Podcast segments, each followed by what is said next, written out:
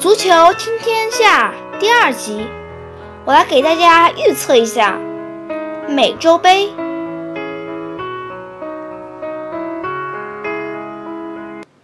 智利对阿根廷的比赛，我觉得这场比赛应该不是会有很大比分。嗯，我觉得应该是阿根廷进两个球，进三个球左右的样子。啊，肯定不会像阿根廷打乌拉圭那那样出现那么大的比分。本来，嗯，我觉得那场比赛也是让我出乎意料的。当时，先阿根廷进了两个球，之后巴拉圭扳回一个，之后又进了四个球，梅西的。那么多次助攻，我们看一下这一次他对智利的时候，梅西是否也像打巴拉圭那样打，传球给队友，队友抽射或者射进球门？这场比赛，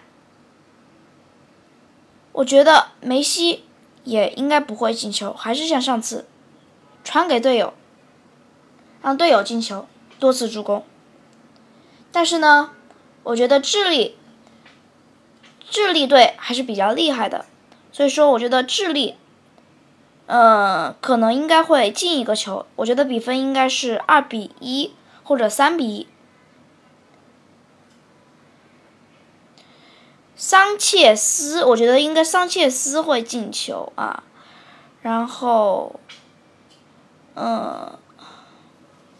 我再来给大家预测一下女足世界杯，嗯，是日本对那个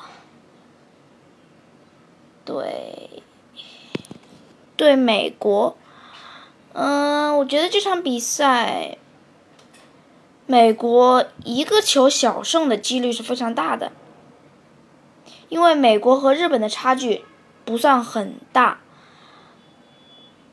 大家也看到了啊，当时美国二比零德国的时候是进了一个点球。嗯，女足世界杯是非常容易踢点球的。日本呃，对，日本也和英格兰的比比赛的时候也进了一个点球，所以说美女足世界杯是很容易踢点球的。如果说踢点球的话，那这个是比分是难以。难以想到啊，嗯，